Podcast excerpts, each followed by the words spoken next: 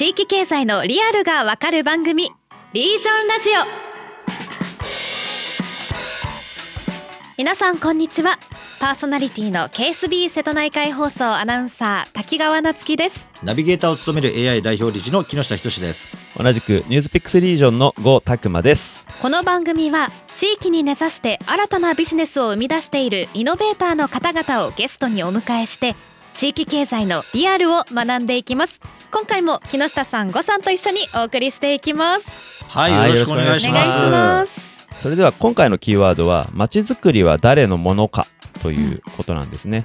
で前回の予習の回でまち、づくりの誤解あるあるについて勉強したわけなんですけれども、はい、じゃあ今回も木下さんにさっくり1分ほどでおさらいをお願いします。うん、はい、えー、まああのまちづくりっていうとですね、まあ大体あの行政がやる仕事だとみんなが思っていたりするわけですよね。うん、えー、民間がやるとですね、大体その一生懸命頑張ってやってると、あなんかあなたなんか選挙に出るの？みたいなね、えー、そういううがって見られるようなことが多いぐらい多くの人まあ、特に現代人は街づくりっていうことは行政がやる仕事。かなりにあの個人のことしか自分でやることではないと思ってる人はすごい多いわけですけれども、もともとですね、あの地域自体っていうのは産業を作るのも民間だし、えみんなで必要だよねっていうことを一緒に何か取り組んでいくっていうこともね、あの、教育の会でも、あの、説明をね、していきましたよね。鹿児島からね、話聞きましたけれども、いや、そういうのって、別に役所が全部やる話では全然ないんですよね。で、あとは開発とかなんて、よくあの、地方行けば行くほど民間じゃなくてね、役所になんかお願いして大規模開発とかやるんですけど、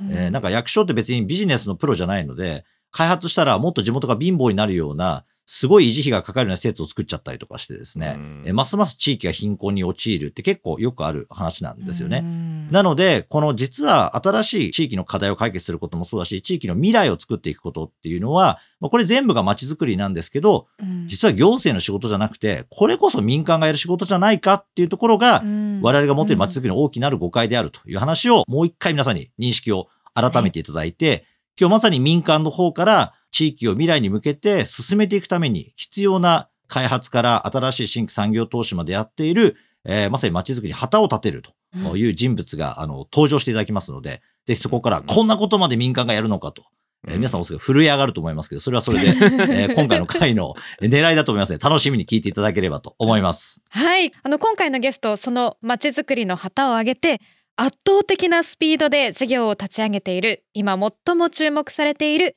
地域スタートアップ起業家の方なんです。具体的なお話を聞いていきましょう。本日のゲストご紹介します。山形県庄内市で全方位のまちづくり事業を手掛ける山形デザイン株式会社を創業した山中大輔さんです。山中さん今日よろしくお願いします。はいよろしくお願いします。ではまずは山中さんのプロフィールを私からご紹介させていただきます。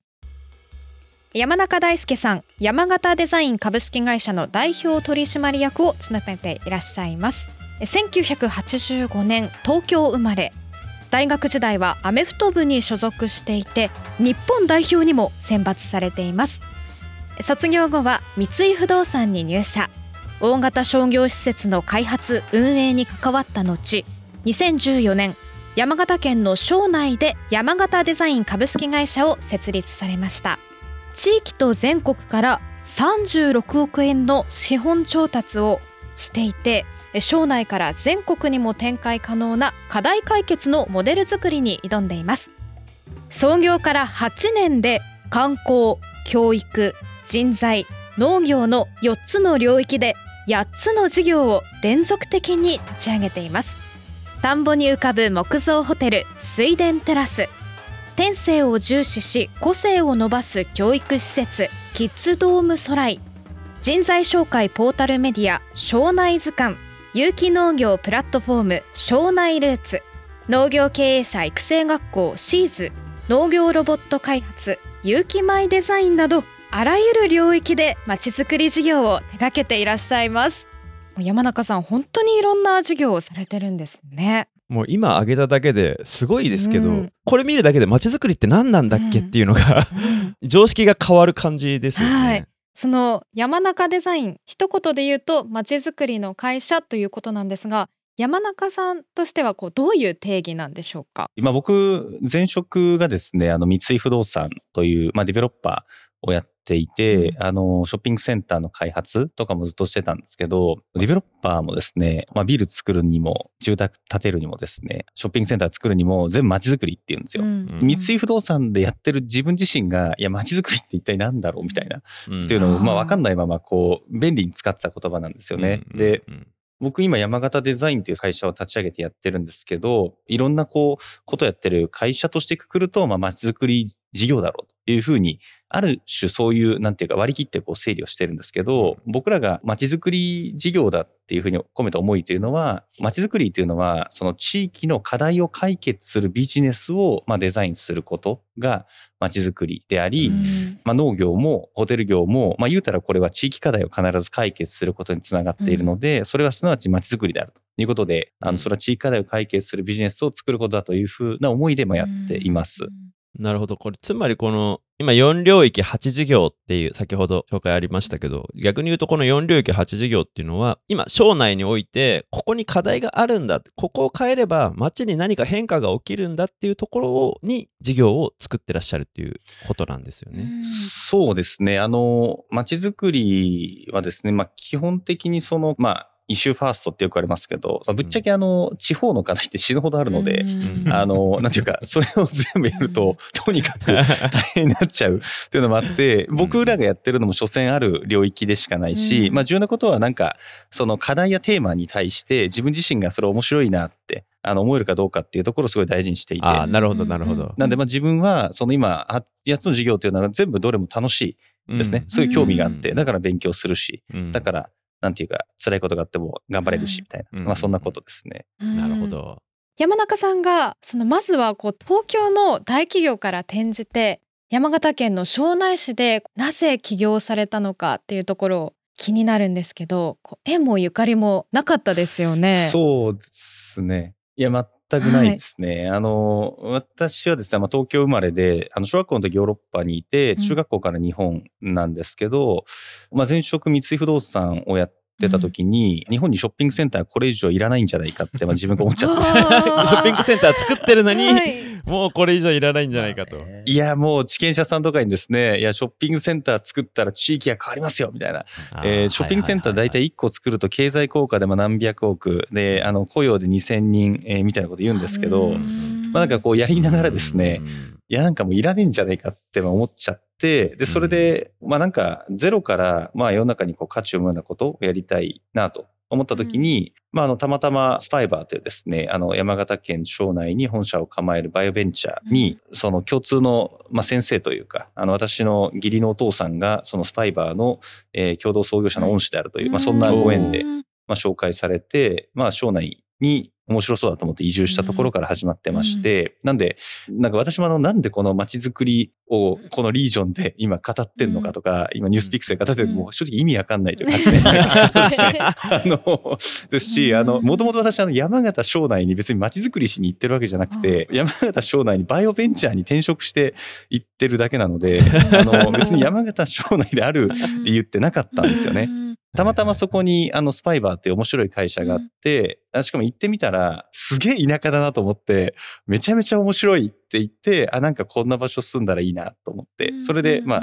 あの、省内にたまたま人のご縁で、まあ、住んだだけですね。うん、あ、はい、そんな田舎だって今すごい、ちょっとなんかびっくりされたっていう感じだったんですけど、でもそこに、あ、住んだらいいなって思ったんですね。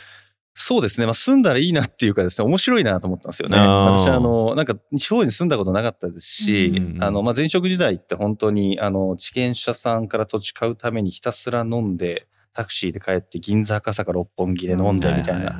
で、なんかこう非人間的な生活で、なんかあんまり僕それってもうちょっとこれずっとやっていくのかみたいな思ってしまったのもあるし、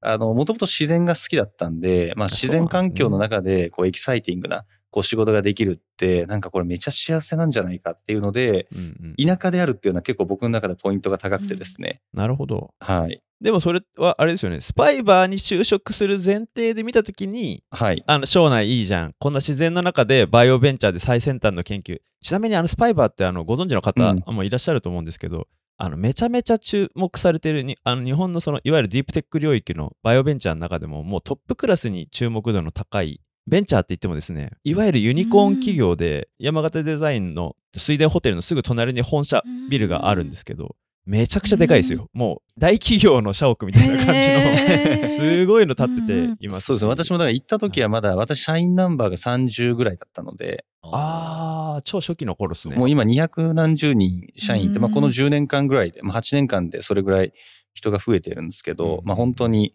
なんていうか、まあ行った時に、まだ、いや、雲行とですね、あの、私売る仕事で、はいはいはいあの、関山代表と仲良くなって行ったんですけど、まあ、ほぼ初めての文系社員だったんですね。周 ありみんな理系ですもんね。あ確かに。そうみ、みんな、みんな白衣着てて、いや、俺なんか人生の中でこんなに白衣の人に囲まれたことないと思いながら、結構テンション高く働いてたんですけど、あの、私あので文系社員として行って、で、めちゃめちゃ期待されてというか仲良くなって行ったんですけど、はいよし、じゃあ関山さんと、雲糸売りに行きましょう。世界に出て行きましょう。見せてくださいって言ったら、まだ雲糸なかったんですよね。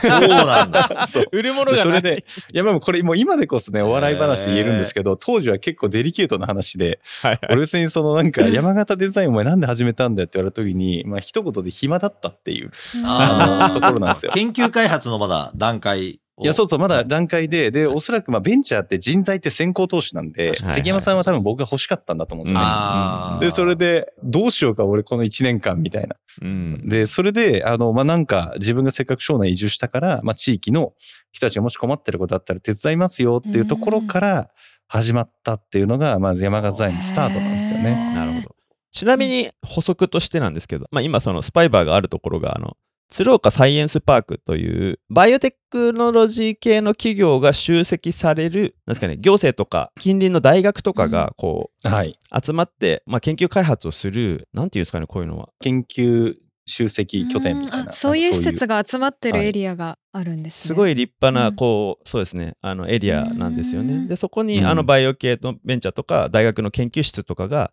まあ、入っていてっていうのが、まあ、鶴岡もうその省内にあるっていううんまあ、そういうなんかあの他周りは全部田んぼの田園風景なのに、うん。いきなりすごい未来的な研究施設がドンと立ってるっていう、まあ、そういう場所なんですよ、私もあのサイエンスパークに山田君行ってきな、うん来たまえって言われて、いや、俺すごいなんか、ものすごい近未来な 空間をイメージして、鶴岡にまず空港降りた時点で 違和感を感じて、研究所に向かえば向かうほど不安がどんどん高まっていくっていう。た田んぼしかないっていう。そうそう。若干騙されて感ありますよね。ギャップありそうですよねかなりここにサイエンスパークそうです へでえ。も、鶴岡はだからそういう意味ではすごいね、こういうあの新規のサイエンスパークって全国に作ってるんですよ、みんな。うんだいたいあのうん空港、地方空港作ったってみんなサイエンスパークを併設するとこすごい多くてですへね。ーただもう本当に正直箸にも棒にもかからないサイエンスパークもあるんですよ。いや、だから本当鶴岡はまだ先進的にいろんな企業をしっかりあのグリップして連れてくるような人たちもいるし、あの頑張ってる会社もあるので、いい方なんですよ。ただまああの、膨大な田んぼがあるのは、あの、まあそれも別にね、昔はそれはすごいいいことっていうかね、ある意味で産業なので、開拓したっていうことですからね。そう、素晴らしいことなんですけど、まあ、サイエンスパークって聞いてね、降り立ったら一瞬、えって思うのはもう、普通ですよね。だから、いやそうですね。僕はびっくりしちゃって。これでその中に水田テラスって今、すまあ、山形デザインのホテル事業の,、まあその拠点があって、まあ本当にあの異質な光景なんですよね。周りにそのサイエンスパークの先進的な研究施設があって、うん。で水田テラスがあって、周り田畑で本当見たことのないまあ過去と未来のなんかこう同時に存在してるみたいなすごい変わった風景が出来上がってるのが面白いなと思うんですけうんうんど。いやでも、まあ、その中で山中さんがその、まあ、本当はスパイバーで営業しになりに行ったのにはい。結局その街づくりの会社山形デザインを創業するってすごいジャンプがあると思うんですけど、そこもう少し聞いてもいいですか、そうですね。なんか僕、その、ちょっとこう、会社に対しての配信行為みたいなのを感じちゃって、あの、なんか、申し訳ないなと思って、なんかもうとにかくやめようみたいな。うんあそれは配信っていうのはそのはい。ショッピングセンター作ることに本当は価値感じてないっていうもうその状態が良くないなって思ったってことですなんていうか、あの、本当に心から思ってないと人って動かせないじゃないですか。うんだから、やっぱり自分が思い込まなきゃいけないっていうのは、まあ、とにかくやってて、だけど、まあ、なんていうか、その瞬間はそこにベストを尽くすと。だけうんど、もうなんか、もうとにかくやめようと。で、やめて、うんえっ、と、もういくつかある、その候補、ていうか、まあ、たまたまご縁と誘ったところから、まあ、3つぐらいから候補としていこうっていうことで、スパイバーにまあたまたま行っただけなんで、実際辞めた時にはあんまりその考えてなくて、うん。まあ自分っていう人間が辞めてからどれだけその会社という看板がなくても、まあ生きていけるのかとか、うん。こうどれぐらいの価値を世の中に対して埋める人間なのかっていうのは、なんかすごいこう、試してみたいというか、なんかそういう思いはすごくあって、なるほどなるほど。言うたらまあ別っちゃけ何でもよかったんですよね。はい。で、ただなんか僕、海外に行くみたいなっていうのも、まああったんですけど、ただ結構僕天の弱なんで、こう日本って一番今先進国の中でも人口減少率が高くて、まあ要は終わってる国なんですよね。で、なんかそういう国から何かをするっていう方が面白いんじゃないかなっていうのは思って、はい。なんで、まあ地方でスパイバーとかってものすごい面白いなっていうので、行っただけです。うんなんで、あのうん、雲糸がなかったっていう時も、一瞬絶望したんですけど、あの、やることなくなっちゃったから、あの、売り物がない。だけど、そう、やるものがないから絶望したんですけど、あの、まあ、すぐに切り替えて、まあ、じゃあなんかせっかく移住したし、山形省内で課題をってなった時に、たまたま今、あの、郷さんおっしゃっていただいたサイエンスパークっていうエリアがあって、うん。で、そこを、まあ、行政が21ヘクタールのうち7ヘクタールを20年間ぐらいかけて、えーやっと開発をしてきた。んですけど、うん14ヘクタールが結局もう未利用地になっていて、うんで、それでもう要は、あの、まあ、今日のテーマにもなるんですけど、やっぱりこう行政だけではもう財源が厳しいと。で、これ、うんうんうん鶴岡のサイエンスパークと面白いのが、県と市があのお金を出し続けてるんですよ。で、国のお金が実は入ってないんですよね。なるほど。なので、これ、市税、県税を使って立てていって、さっき、あの、木下さんおっしゃった通り、行政が立てて、研究開発のこれ補助とかも出してるので、うん。それに対して本当に市政は、県政は潤ってるのかっていう疑問の声って毎回選挙のために起こるっていうような状況で、まあ、要はこれ以上ですね、要はその3倍お金出すって厳しいんですよね。なので、まあその行政として網はかけたんですけど、残りの未利用地の開発誰がすんのっていうのが棚上げになっていて、で、なるほどまあそれで前職三井不動産だったっていうことで相談をされて、うん。まあアドバイザーということで関わってたんですけど、なんかう入ってみたら誰もやる気ないし、全員本気じゃないなみたいなのをちょっと感じてしまって、うんうん。それで本当にやるんですか？みたいな。うん。で、なんかすぐなんかこう、大企業の金を引っ張ってこようとか、あの国の金引っ張ってこようとかって言うんですけど、まあ、うん。ぶっちゃけ山形省内のマーケットに 大企業誰も魅力感じませんからと。いう話なんですよねまずは。そりゃそうです。だからこれ、民間で地元みたいなキーワードでお金集めて開発しませんかっていうところで、うん。あの、まあ、山形デザインが始まって、じゃあそれ誰やるのっていうことで、いや、それも誰もやらない、ダチョウ倶楽部的なノリで じゃあ私が、だって、だって設立資本金10万円ですからね。ああ、そうですよね。行政の方に地元企業さん紹介してもらって、で、行政としても困ってるという話と、あとは、この若者ならやってくれると思うっていうですね、そういうある種応援をいただいて、で、それで地元企業さんたち話してお金集めたっていう。最初はじゃあそのサイエンスパークのあのまだ未了地の一角をどうにかせんといかんっていうところからそうです、そうです。じゃあそこで何するっていうのを考えますっていうのが、まあ、山形デザインの最初だったんですね。はい。だからうちあのスケールがすごいとか言われるんですけど、うんうん最初からテーマがでかかっただけなんですよ。おーだからぶっちでなんかあのスケールの大小ってそのまあ確かにそれはある一定重要な要素あると思うんですけど本質的には僕あまり関係ないなと思ってます。であと僕はそのサイエンスパークのその開発だけ終わったらスパイバーに戻ろうと思ってたので、最初自分たちの会社をプロジェクトカンパニーと呼んで、うんまあ要は開発が終わったらホテルなら売却をしたりとかして、うんもう終わろうと思ってたんですね。でそしたら全然終われなくなったのがあって、で、これ、あの、二つの理由があるんですよね。うんあの、一つは、地元の方からどんどんそのいろんな相談が持ちかけられるようになったっていう。なるほどやっぱりその行政以外でこういうことをやってるってのはすごくユニークで、まあ、やっぱり多くの人たちは、あの、理解不能か批判的な人たちだったんですけど、ど。まあ、一部の人たちは相談がやっぱりあって農業とかもそれがきっかけなんですけど、まあ、それをやり始めようと思ったっていうこと。でもう一つが結構これはクリティカルなんですけど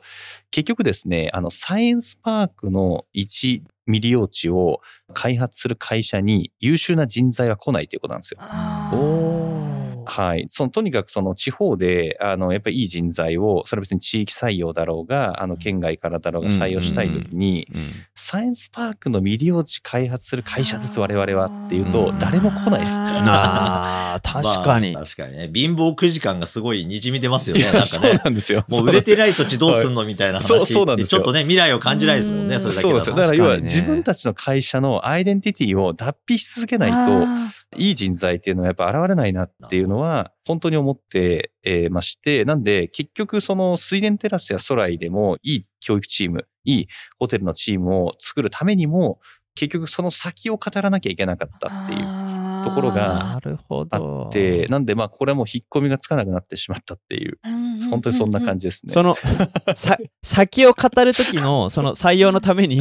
まだなはいい先を語る時のフレーズは何だったんですか？あー気になる。結局まず一番はサイエンスパークのまちづくり会社に人は来ないんですよ。うんうんうん少なくともまず山形省内のまちづくり会社って言わないと人は来ないしなんでどんどんそのテーマを大きくすることなんですよね。うんうんうんはい、でこれ面白いのがそれでテーマを大きくして人を集めると今度はそれやらなきゃいけないので。現実にしなきゃいけなくなって。いやそうなんですよ。そういう。なるほど。それで事業が広がっていった。なるほどね。はい。ちなみにあの昨年の秋に水田テラス行って、あの山形デザインのいろんな事業を見学させていただいたんですけど本当にチームの方が人材がすごいんですよ。あの本当海外でずっと教育やってた方がそのチームにジョインして教育事業を担当されてたりあとすごい面白いなと思ったのが農業を全くやったことのない大学出てまだ2年目の若者が農業事業の責任者やられてたりとかして、もうね、すごい。い謎チームができてて、ちょっと言い方悪いんですけど、田舎の会社で働いてる方の空気ゼロなんですよね。ね。もうトップクラスの人材なんだなって分かる人たちばかりが集まってて、すごいチームを作ってるんで、あの、やっぱりテーマを掲げることが大事で。まあでもやっぱりはいさっきのね、未利用地が残ってたりとかって、やっぱりその常にあの市長選とかでもテーマになるっていう話って、まあそもそもね、本来は事業計画では21ヘクタールがババッと売れて、それで最初の整備費とかも全部返ってくるっていうことで、県と市の予算を投じたのが、うん。まあ、うん現実的にはもう当初のシナリオ的には破綻しているっていう状態で、渦中の栗ですよね。栗じゃなくてもはや炭になってんじゃないかと思ってるぐらい、もう要はあの、誰も触りたくないみたいな風になって、そう、どうにかしようっていう会議もですね、なんかどうにかしようとしてますよをアピールするための会議であって、あ本当にどうにかしようとする気持ちのある人は誰もいないみたいなことが結構、はいまあ、あったりするんですよねなる。ほど。で、うん結局みんな打算的になってしまって、自分にとってやっぱ火の粉が降りかからないようにと、あらゆる人が思ってしまうところに、たまたまって言うとあれですけど、ご縁があって、行った山中さんが、その現実を見たときに、じゃあもう誰もやらないなら自分が手を挙げてやるというところで、そこに旗を立てるっていう人が現れたことは、周りからするとですね、すごいラッキーでもあるし、うん逆に驚いた人も結構いるんじゃないかなと思うんですけど、うん周りはどうでしたか？なんかそれ。そうですね。はいあの、今おっしゃった通り、いい意味での悪ノリだったと思うんですよね。いい意味での。いや、でもこれ僕すごく重要なことで、はい。あの、地方で何かをするときに、これある種健全な頭でやっていくとどんどんつまんなくなっちゃうところがあって当然そのちゃんと緻密に情報を集めて、はい。うんマーケティングというかすることは大事だし、あの考える大事なんですけど、ただ、なんかその地域で大きなムーブメントが起きるときって、まあある種悪ノリなんですよね。うんで、いい悪ノリ。で、これがやっぱりあの時もすごい起こっていて、問題がその、鶴岡市の、えーいや、山形県の財源規模からすると、まあ見合わない、あの、ようなところになってしまっていたということ。なので、あの、行政の方も、まあ特にやっぱりその当時のリーダーの方はすごく賢くて、うんこれ、は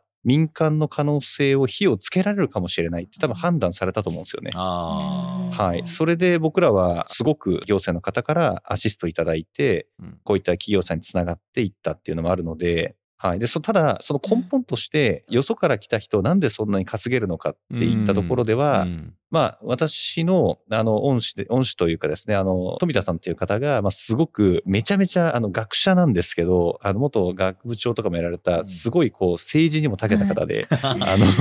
すごいですね、私という人材をですね、持ち上げに持ち上げてですね、ああの、追い風を吹かしていただいたっていうところが、やっぱりそれが大きいと思ってまして、うん。で、地方の人たちってやっぱり富田教授ってすごい有名な教授というか、なので、いやもうあの富田さんが言うんだから、間違いないっていうふうになってますね。そして私、あの、よよくわからないお墨付きをいただいて、ただ私もまあ当然応援されたからにやるしかないとうんいうことで、まあそんな感じで進んでいったような感じですね。なるほどなんか前回木下さんにもねなんか抑えるところは抑えた方がいいっていうお話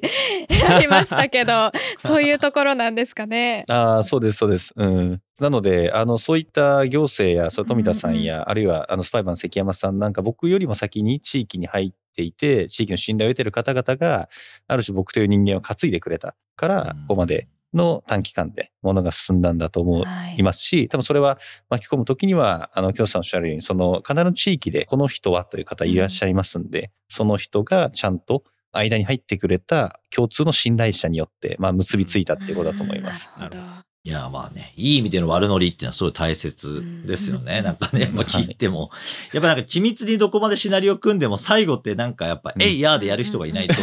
いや、絶対にその通りになりますかなんて言い始めたら誰もそんなんできないそうなんですよね。もうこれも木下さんもよくご存知通り、ベンチャーの事業計画って基本的に1年後全く変わってますから。そうなんですよね。で、この逆に僕変わってないベンチャーに価値がないと思ってるんですよ。そう。これね、成功しているベンチャーの基本法則ですよね。そうです、そうです。当初の事業全然違う事業だったっていう会社が、もう5万とあってて、むしろ事業計画にこだわってる会社が大体潰れちゃうっていう。そうです、そうです。はい。でもそのあたりのやっぱりノリとかハイテンションな部分っていうのが、意外と地方はみんなあの、真面目な人が残っていくんで。めちゃめちゃ真面目なんですよ。はい、そう。で、もうすごい真面目でちゃんとしてるんだけど、そのエイヤーの力がですね、なかなか逆に言うと、ちょっと誰もそのパワー不足感は若干中にあって、え、誰かやってくれないかな、みたいな本当にそうなんです。あの、あの我々40社今地域の株主さんいらっしゃるんですけど、この株主の方々8年間で僕ら事業計画を多分もう20回ぐらい書いて出してるので、あの、それはすごい。2年前ぐらいにある株主さんから、山中君と応援するんだけど、ちょっと変わりすぎじゃない？あの、いや、そうですよね。でも、あのね、社長一つ言わせてくださいと、変わるたびにいい方向に行ってます。はい、いう話はして、信じてくださいって言ってやってるんですいや、でも本当にそれって、それだけ変わるってことは考えているし、試してるから変わるわけで、あの、手前ミスですけど、リージョンもそうですし、あの、まあ、ニュースピックスももともと、あの、中期経営計画なんか出さんと。あの、1年後何やってるかなんてわからないからっていうのでずっとやってきているので、その感覚はすごくよく分かって、ただなんか今のお話聞いてて、やっぱり僕は、あの、山中さんと直接お会いしてて思うのが、やっぱアメフト選手はちげえなと。マジっすか？そんなに言われたら確かにね。やっぱエイヤーの突破力が違うなと。だってリスキーなスポーツじゃないですかアメフトね怖いもん。それそれはそんなことないですよ。そんなことない。タフネスをね感じますよね。い。やそうなんですよ。印象論かもしれないけど、いやあのまあこの締めがアメフト選手っていうのはちょっとあれなんですけど でもやっぱりこうやって入っていってチャレンジする人、うん、特にそのまちづくり会社ですって言って別に山中さんって省内に行ったわけじゃなくて本当にそのただそこにやるべきことを見つけてしまってそこに全力で、まあ、ある種無我夢中で突っ込んでいったからこそ、いろんな人にその担いでもらってきっかけが生まれたっていうのはいわゆる街で何かしたいですみたいな人と全く違うあの入り方なのでここはすごく大事なポイントがあるのかなっていうのを感じますね。はい、それでは今回前編はここまでとなります。次回もまた山中さんにお話をお伺いしていきます。山中さん本日はありがとうございました。ありがとうございました。次回の放送では山中さんが省内でなぜ8つもの事業を同時並行的に立ち上げたのか。地域だから作れる事業について山中さんにどんどん質問をぶつけていきます。ぜひ皆さん次回もお聞きくださいまた番組へのご意見ご感想をお待ちしています。ぜひハッシュタグリージョンラジオでツイートいただけると嬉しいです。あのいいねしに行きますのでぜひ皆さんツイートしてください。また質問にはこの番組でどんどん答えていきますのでつぶやいてみてください。また番組出演者への質問取り扱ってほしいテーマなど募集中です。概要欄にあるアンケートフォームから投稿してください。それではまた次回の放送でお会いしましょう。